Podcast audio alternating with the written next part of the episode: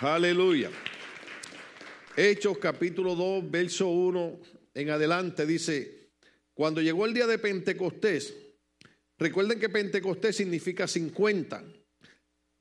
El día de Pentecostés los judíos celebraban la fiesta de Pentecostés porque eran 50 días después de la Pascua, porque dentro de la tradición de los judíos, 50 días después que el pueblo es sacado de Egipto, del cautiverio, Dios le da las leyes a Moisés en el monte Sinaí. Entonces ellos siempre eh, celebraban ese evento de ser liberado después de la Pascua. ¿Recuerdan, recuerdan la Pascua cuando el Señor le habló a Moisés que, todo el pueblo hebreo eh, hicieran una cena y pusieran con la sangre del cordero en los dinteles de la puerta y cuando el ángel de la muerte pasara, ninguno de ellos donde estuviera la sangre iban a morir. Recuerden que la sangre en el Antiguo Testamento es tipo de la sangre de Cristo en el Nuevo Testamento. El cordero que ellos comen es símbolo del cordero eh, Jesucristo en el Nuevo Testamento. Por eso es que el libro de Hebreo dice que todas las cosas que acontecen en el Nuevo Testamento era la sombra de lo que se veía en, el Antiguo o viceversa. Entonces eh, ellos recuerdan siempre ese evento de la salida del cautiverio, cuando Dios da la ley. Entonces ellos siempre celebraban el día de Pentecostés. Naturalmente se mezclaban otras fiestas como la fiesta de la semana, eh, la fiesta de la cabaña. Es sorprendente eh, eh, ver que las fiestas de, las cabañas todavía lo practican. Cuando nosotros fuimos a, Israel, una de las cosas que me llamó la atención de tantas cosas bonitas era que habían familias judías fuera de los buenos edificios, fuera de las buenas casas, con, con enramadas, con casitas hechas de, de hojas de palma, porque eso era para no olvidar de dónde Dios los había rescatado. Por ejemplo, a veces nosotros eh, hablamos de algunos países y a veces uno con dolor en el corazón, pero con amor, dice, bueno, Señor, no les dé mucha libertad a estos países, porque cuando usted va a estos países eh, hay problemas eh, políticos, hay problemas económicos, pero espiritualmente hay un avivamiento. Las iglesias están llenas. Es más, la gente hace fila una y dos horas antes que empiece el culto porque quieren estar en la iglesia. Y estamos hablando de iglesias de tres mil, cinco mil, diez mil y veinte mil eh, eh, personas. Porque la, situación como que los motiva a buscar al Señor. Nosotros en Estados Unidos eh, sería bueno, esto no, sé, esto no es una doctrina, pero digo yo, sería bueno que tal vez practicáramos un poquito la fiesta de las cabañas para que no olvidemos de dónde Dios nos ha sacado. Recuerde que la mayoría de nosotros, cuando vinimos a este país, le pedíamos a Dios que nos ayudara. Le decíamos al Señor, ábreme puerta para un trabajo, ábreme puerta que se me arreglen los papeles, eh, ábreme puerta aquí, ábreme puerta allá, súpleme esto, súpleme lo otro. Y la mayoría buscaba a Dios. Pero tan pronto las cosas materialmente mejoraron, y hubiera un cambio, dése cuenta cuál es el problema ahora. La gente no tiene tiempo para buscar a Dios porque tiene tanto económicamente, tiene tanto humanamente, que no tiene tiempo para acercarse al Señor. Yo creo que a veces eh, eh, Dios, no podemos entender la mente de Dios, pero pienso que por eso a veces Dios como que permite ciertos estremecimientos en los países para ver si la gente se vuelve a acordar del Dios que los sacó de un lugar como cuando el Señor le dice al pueblo, acuérdate que como en alas de águila te saqué de Egipto. Entre todas esas fiestas y todas esas costumbres que tienen los judíos, naturalmente en la fiesta de Pentecostés se reunía mucha gente. Entonces Dios que había prometido a través de los labios de Cristo en Lucas 24, 49, que no dejaría al pueblo solo, sino que enviaría la promesa del Espíritu Santo, el Señor aprovecha que hay un gentío enorme y dice la Biblia, cuando llegó el día Pentecostés, estaban todos juntos en el mismo lugar. De repente vino del cielo un ruido como el de una violenta ráfaga de viento y llenó toda la casa donde estaban reunidos. Se les aparecieron entonces unas lenguas como de fuego que se repartieron y se posaron sobre cada uno de ellos.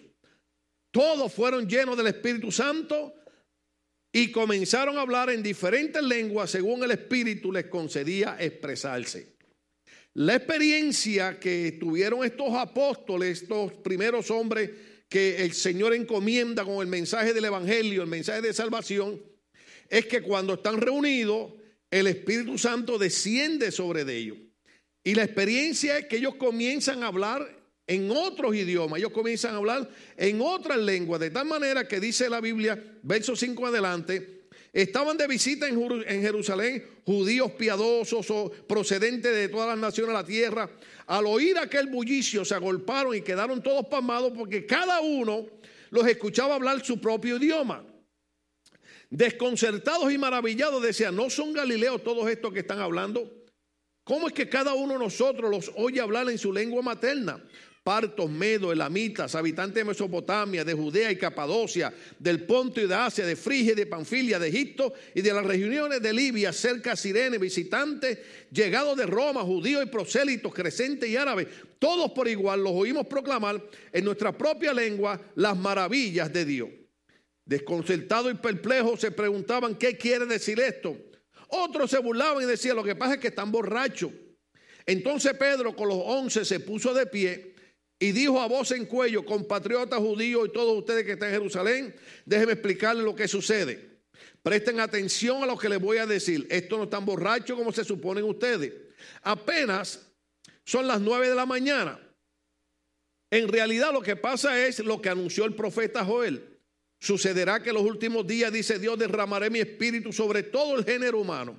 Los hijos y las hijas de ustedes profetizarán Tendrán visiones los jóvenes y sueños los ancianos. En esos días derramaré mi espíritu aún sobre mis siervos y mis siervas y profetizarán. Entonces, esa, esa, era la promesa que Pedro comienza a decir, no es tan borracho, sino que esto es lo que dijo el profeta Joel que pasaría en los últimos días. Bueno, a través de, la, a través de las décadas, las iglesias quedan un poquito inquietas sobre si eso era para la iglesia moderna. Eh, cuando digo para la iglesia moderna, estoy hablando a finales del siglo XVIII, principios del siglo XIX, pero es aplicable para nosotros hoy en día. O sea, la pregunta es si la promesa del bautismo del Espíritu Santo y hablar en lengua es para la iglesia del siglo XXI. Mire qué lejos estamos de finales del XVIII, principios del siglo XIX al siglo XXI. Hay que ver si eh, esa promesa que ocurre en el día de Pentecostés en el libro de los Hechos capítulo 2, si es para las iglesias católicas, pentecostales, bautistas, luteranas, episcopales. Entonces había, habían hombres que estaban con esa inquietud y hubo un hombre en el 1901 llamado Charles Pahan, Charles como Charlie, Carlos Pahan, que comenzó a estudiar la Biblia y comenzó a creer que esa promesa del Espíritu Santo era tangible, era, era verídica para la iglesia de esa época. Entonces él comenzó a predicar sobre el bautismo del Espíritu Santo y sobre el don de lengua. En el 1905 hubo un hombre llamado William Seymour, que es el, el morenito que yo dije ahorita, que escuchaba a Pahan predicar.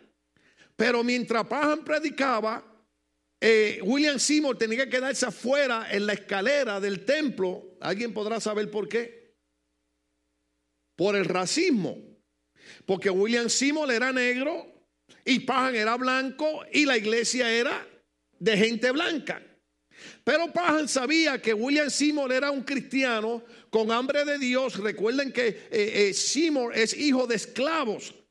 El papá de él eh, se metió durante la guerra civil porque le habían eh, prometido que si él luchaba durante la guerra civil le iban a dar la libertad, pero naturalmente muere por las enfermedades de aquella época. Simón se muda y tiene un encuentro con Cristo, se convierte de todo corazón al cristianismo. Cuando escucha a Charles Pajan predicar sobre el bautismo del Espíritu Santo, comienza a ver hambre en él sobre, sobre esta situación. En el 1905, en Los Ángeles, California, había un hombre llamado Frank Parliament. Hay un libro muy interesante, yo se lo enseñé a, los muchachos en la universidad. En inglés se llama All Things Are Possible, todas las cosas son posibles. Libro buenísimo, con toda la historia de todos estos grandes predicadores. Pero este hombre llamado Frank Parliament, en el 1905 en Los Ángeles, California, se pasaba repartiendo tratados y decía, viene un gran avivamiento de parte de Dios para Los Ángeles, California. Viene un gran avivamiento. Entonces, mientras él trabajaba de día, de noche se metía a orar y a pedirle al Señor que trajera el avivamiento que ellos sentían que iba a venir. Eh, eh, eh, Frank Barland, que, que se había convertido en una iglesia bautista, no solamente predicaba él solo, sino que había otro pastor de la primera iglesia bautista de Los Ángeles, California, que se llama Joseph Smell, que comenzaron entonces a pedirle a Dios sobre ese avivamiento. En el 1906 llega Seymour a California, a Los Ángeles. Había escuchado a, a, Parham en Topeka, Kansas, predicar. De ahí él se mudó para Houston, Texas, y de ahí lo invitan para que venga a Los Ángeles, California. Cuando él llega acá, a la iglesia que llega, la persona que estaba a cargo, que era una mujer, le pregunta qué él cree sobre ese movimiento. Y William Seymour dice, bueno, yo creo que es una promesa de Dios para la iglesia, yo creo que es algo que Dios va a traer en el avivamiento que viene para Los Ángeles. Y esta gente no estuvieron de acuerdo y lo votaron de la iglesia. Y William Seymour se queda en la calle de Los Ángeles sin dinero, sin casa, sin nada donde vivir. Hay un hombre, hay un hombre que se llama Edward Lee. Edward Lee vivía en la casita de Bonnie Bright donde yo le enseñé la foto. Entonces, cuando ve al, hermano Seymour, como Lee era cristiano, lo invita a quedarse en la casa. Entonces, William Seymour no sabe qué hacer y dice: Yo lo único que puedo hacer es comenzar a orar. Entonces, William Seymour invertía cinco horas del día orando y leyendo la Biblia. Voy a hacer como hace la doctora Liz Millán. Déjeme darle para atrás, para, para, para, un poquito para, para, para, atrás. El hombre pasaba cinco horas del día, porque como no, no tenía trabajo, no tenía nada que hacer, pues gloria a Dios que no había HBO, ni Showtime, ni nada de eso. Se pasaba cinco horas clamando a Dios y orando. Entonces, el hermano Lee, el dueño de la casa, comenzó a unirse a él y comenzaron a sentir que Dios iba a traer un grande avivamiento a Los Ángeles, California. Entonces es importante, es importante decirle que eh, eh conoce a una hermana muy buena llamada Jenny Moore, que es con la que él se casa. Entonces, cuando están orando, Simon dice, no puedo orar solamente cinco horas le aumenta dos horas más. ¿Cuántas son? Siete horas. Comienza a clamar a Dios. Entonces vienen un matrimonio que había estado con él anteriormente en Houston, Texas. Vienen a esta casita para meterse en unos días de oración y de ayuno. Y comienzan a buscar a Dios en la oración y en el ayuno. Mientras están clamando, el día 9 de abril del 1906, Seymour comienza a leer el libro Los Hechos, capítulo 2, verso 4, cuando comienza a decir que todos fueron llenos del poder del Espíritu Santo y comenzaron a hablar en otras lenguas según el Señor les daba que hablasen. El hermano Lee está sentado y de momento siente una fuerza bien poderosa que lo tumba al piso. Cuando está en el piso comienza a hablar en otro idioma. La esposa de Seymour que está sentada también, siente el mismo poder y cae al piso y comienza a hablar en otro idioma. Cuando ella se levanta, va al piano, que lo vamos a ver esta noche en la casita. Ella no sabía tocar piano, ella nunca había cogido clase. Se sienta en el piano y comienza a tocar una alabanza como si fuera una profesional en el piano. Y en abril 9 de 1906 comienza lo que se conoce en la historia de la iglesia cristiana, el gran avivamiento de la calle Azusa. Usted dice, ¿por qué el gran avivamiento de la calle Azusa? Porque cuando comenzó Dios a derramar el poder del Espíritu Santo en esta casita, la gente empezaron a llegar porque comenzaron a ocurrir cosas maravillosas. Entonces llegó el momento que la gente se quedaba en las afueras, no cabían ahí, entonces tuvieron que irse al, 312 de la calle Azusa, rentaron un, almacén que allí había para que la gente pudiera entrar. En cuestión de noche había más de 1500 personas. Dios comenzó a hacer sanidades, Dios comenzó a hacer milagros. De ahí comenzaron a salir todas las iglesias que usted conoce, de diferentes denominaciones. los hombres que comenzaron este gran avivamiento eran, eran mayormente de línea bautista. Pero ¿qué nos indica esto? Que el Espíritu Santo no hace diferencia con ninguna persona. El Espíritu Santo no sabe si tú eres pentecostal o bautista, puertorriqueño, guatemalteco, salvadoreño, hondureño. La Biblia dice que la promesa del Espíritu Santo es para todos aquellos cuantos crean en el Señor Jesucristo. Ahora, les explico esto rapidito porque tenemos que ir para allá. Quiero que la gente que va conmigo para esa casita sepa que en el 1906, el día 9 de abril, en esa casita donde vamos a entrar, Dios comenzó el grande avivamiento del poder del Espíritu Santo, don de lengua, sanidades y milagros, el gran avivamiento de Los Ángeles, California. Toda persona que conoce la historia quiere ir a esa casita. No porque eso sea un ídolo, sino porque ese es el principio de un grande avivamiento donde las almas comenzaron a convertirse, la gente comenzó a cambiar había muchas creencias diferentes, mucha gente comenzaron a predicar algo que todavía muchos nosotros predicamos. La gente comenzaron a creer en algo, comenzaron a creer que la salvación era a través de Cristo. Luego comenzaron a buscar y dijeron, pero después de la salvación hay algo más. Y comenzaron a creer en la santificación. Dijeron, la salvación es instantánea, pero la santificación va paulatinamente a la medida que la gente va congregando, va leyendo la Biblia, va orando, va cambiando su manera de vivir y su manera de ser, porque quiere vivir una vida agradable hacia el Señor. Pero después dijeron, pero tiene que haber algo más. Lo otro que había, eh, decían ellos, es una llenura del poder del Espíritu Santo. Ahora, ¿por qué razón no se ve tanta manifestación del poder del Espíritu Santo como se veía antes? Le voy a decir por qué. Años atrás, inclusive en mi juventud, nosotros creíamos en ir a la iglesia. Creíamos en llegar a la iglesia a tirarnos al altar a orar, a clamar a Dios. Mi pastor nos enseñó, yo lo he dicho aquí un montón de veces, pero usted sabe cómo es la, la gente moderna.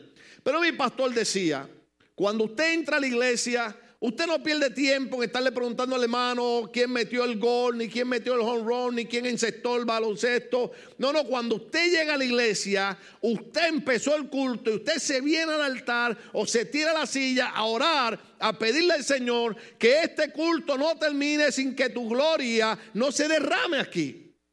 ¿Y sabe cuál era la experiencia, hermano? Que muchas veces nosotros despedíamos el servicio y cuando decíamos amén, Dios les bendiga, y los hermanos comenzaban a salir de las sillas para irse, se derramaba el poder del Espíritu Santo. Y a veces estábamos dos horas más en la iglesia danzando en el Espíritu, hablando en lengua, pero había algo. ¿Se acuerdan cómo empezó Simón en la casita cuando no tenía nada que hacer? ¿Qué era lo que hacía? Pasaba cinco horas orando. ¿Qué hizo el hermano Lee? Se unió con él. ¿Se acuerdan lo que predicó el apóstol Escobar aquí el domingo pasado? Si tú estás en un nivel 80, no bajes a un nivel 30. A menos que no sea para ayudar al que está en un nivel 30 a subir a un nivel 80. Entonces, ¿qué ocurre?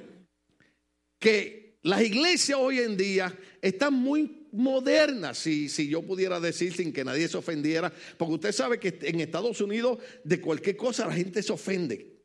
¿Cuántos saben que eso es así? Usted ya no puede predicar como antes. Antes los predicadores, eh, recuerdo había un predicador que decía, y por ahí hay gente que dice que nosotros descendemos del mono, tu abuela será. Porque... Y, la gente decía amén. Ahora yo, digo una cosa así en la iglesia, se me va la gente de la iglesia.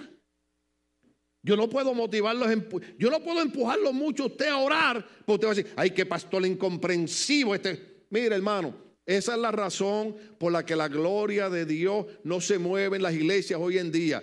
Déjeme decir algo que a mí me gustan los programas, a mí me gustan los dramas. ¿Cuántos saben que a mí me gusta todo eso? Me gusta la danza y todas esas cosas. Pero las iglesias han suplantado con distracciones y programas la búsqueda de Dios en la oración y en la vida de consagración. Oh, ya no quiero ir a la casita. Pero es una verdad. Nosotros, cuando íbamos a la iglesia, no queríamos que el culto se acabara. Ahora, mucha gente no viene a la iglesia porque puede ser que nos pasemos cinco minutos de la hora de salida. Otros salen tan cansados del trabajo. Yo soy el pastor más comprensivo. Yo entiendo eso. Por favor, no me malinterprete, hermano. Pero yo recuerdo en mis tiempos cuando nosotros a veces del trabajo nos íbamos para el culto. Una vez en mi vecindario, hermano, se metió una tormenta y esa semana la habían declarado semana de oración. Siete noches de oración. Hermano, se desbordó el río y se metió el agua como un pie de alto dentro de la iglesia. Si pasa eso aquí en Long Beach, California, se cancela la semana de oración. O viene el pastor solo. Hermano, la iglesia llena, nos enrollaban los pantalones para arriba, descalzos, entrábamos en un pie de agua, nos parábamos en el altar a orar y teníamos que poner los hermanos a velar los demás hermanos porque en medio de la inundación dentro de la iglesia, eh, eh, eh, ahora le cambiaron el nombre, pero en aquellos años era la calle 11 de la parcela Amalia Marín. Dios bautizando con el Espíritu Santo y don de lengua. ¿Sabe por qué? Porque habían cristianos que la inundación y el agua dentro de la iglesia no los paraba para ir a buscar la presencia del Espíritu Santo. Oh, yo se lo daría más fuerte. Yo se lo daría más fuerte. Yo me siento contento esta noche. Le voy a decir por qué. No solamente por el gran grupo de jóvenes y adolescentes que tenemos en la casita y las maestras, sino porque yo los veo a ustedes aquí y hoy hace un frío pelú. Hace una brisa, hermano, que corta la cara. Inclusive está dentro del templo, yo los veo abrigados. O sea, quiere decir que ustedes hoy ni la brisa ni el frío que hace los detuvo para venir a la casa del Señor a decir yo quiero de la presencia del poder del Espíritu Santo sobre mi vida.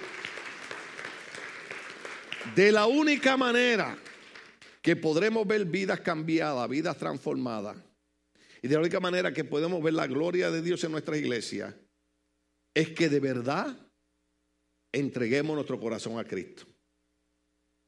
Yo he dicho esto un montón de veces yo sé que, a los pastores esto le cuesta perder gente en las iglesias. Pues he dicho esto un montón de veces.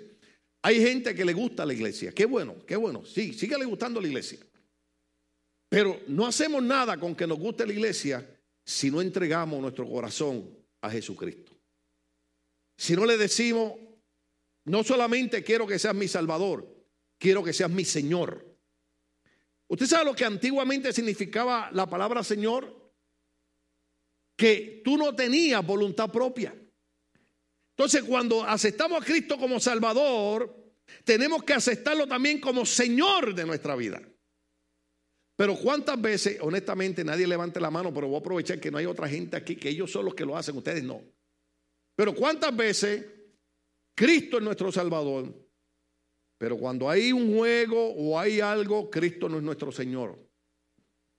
Porque muy fácil decimos, Dios entiende, no tengo que llegar al culto, no tengo que llegar a la campaña, no tengo que llegar a la actividad. ¿Sabe qué es eso?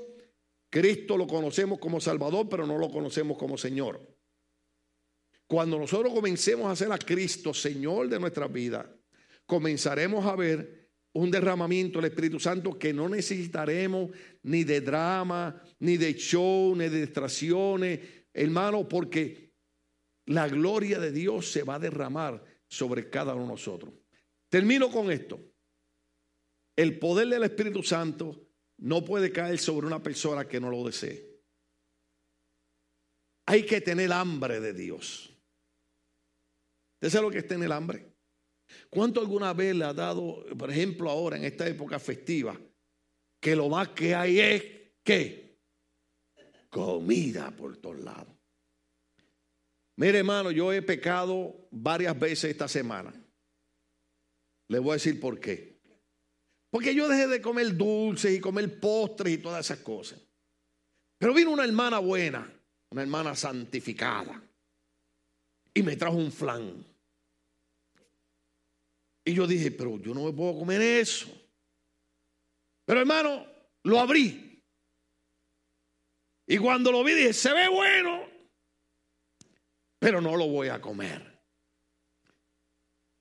Abrí la nevera y lo vi y volví lo abrí. Se ve bueno y me pregunté, ¿sabrá bueno? Y dije, un pedacito nada más. Oh, aleluya, ¿cuántos se identifican con ese pedacito? Oiga, hermano, ese pedacito se ha convertido como en seis pedacitos. Un flan buenísimo, hecho por la hermana Lucy. Gracias, hermana, sabrosísimo. Oiga, pero alguna vez usted, por ejemplo, yo, vi el flan ese, yo vi, de verdad, hermano, yo vi el flan y se me antojó. Y yo dije, no, no, no, no, no, no, no deje de comértelo. Así es la presencia de Dios. Si no tenemos hambre por la presencia del Espíritu Santo, no va a caerse en nuestras vidas. Hambre por la presencia del Espíritu Santo es que usted viene a la iglesia porque la iglesia le gusta, porque usted tiene un amigo, una amiga que lo entiende, que lo comprende. Pero déjeme decirle algo, el fin de todas las cosas es Dios.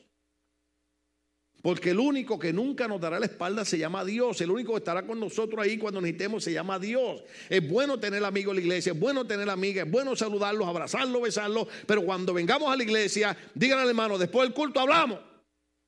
¿Por qué? Porque voy para el altar a hablar primero con Dios. Mm, yo creo que así predicaba Simón, no sé, en la casita esa. Pero dése cuenta de algo, dése cuenta de algo. Me voy a poner como se ponía mi pastor. Cuando llegamos al culto, a veces, hermano, hacemos una platicaera y hermanos aquí, hermanos allá, hablando, esperando a que venga un hermano a subir al altar. Hermano, vamos a empezar el servicio. No, hermano. ¿Cuántas veces hemos enseñado en 26 años? El servicio empieza tan pronto, usted entra por esas puertas. El Salmo 100 dice, entra por los atrios, por las puertas de la casa del Señor. ¿Con qué? Con acción de gracia, con alabanza. Cuando usted entra por ahí, te dice, Señor, te doy gracias, estoy cansado, estoy cansada. ¿Sabe por qué estoy cansado, cansada? Porque gracias a ti tengo trabajo, gracias a ti voy a cobrar, gracias a ti voy a pagar el apartamento, gracias a ti voy a pagar el carro, gracias a ti pues, vengo a alabarte, vengo a glorificarte.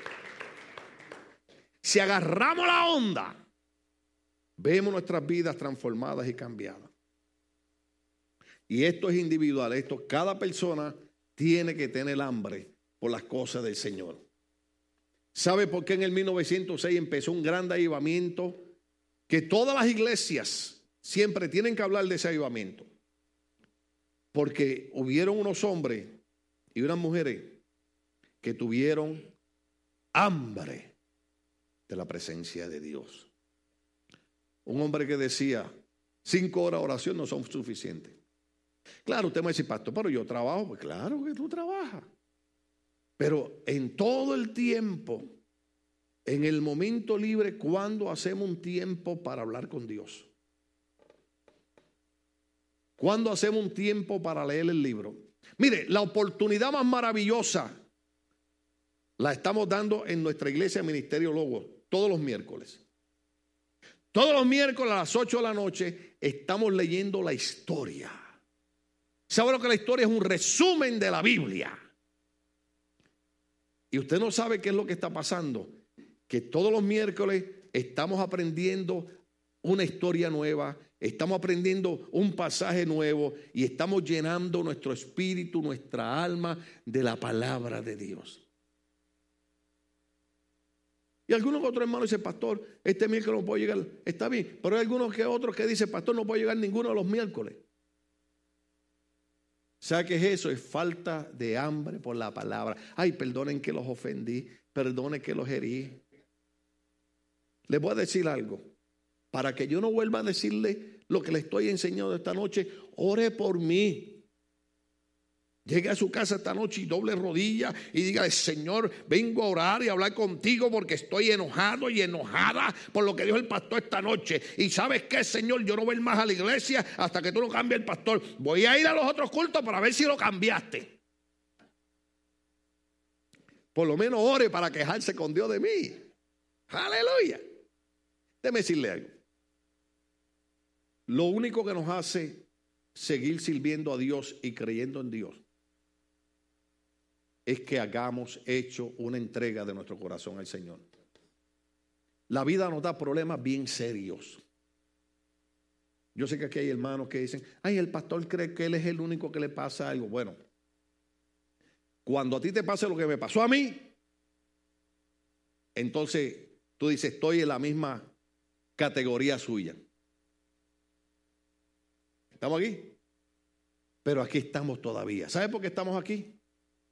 Porque cuando entregamos nuestra vida a Cristo, lo hicimos de corazón.